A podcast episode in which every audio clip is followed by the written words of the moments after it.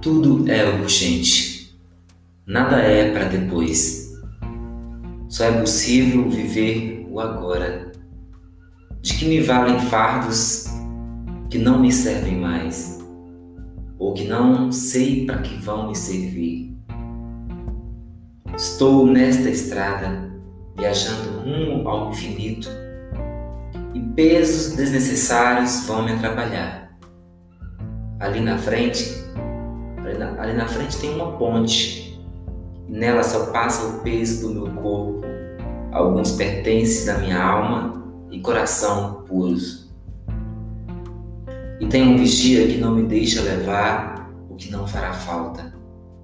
Então procuro já descartar tudo que atrapalha e me impede de seguir.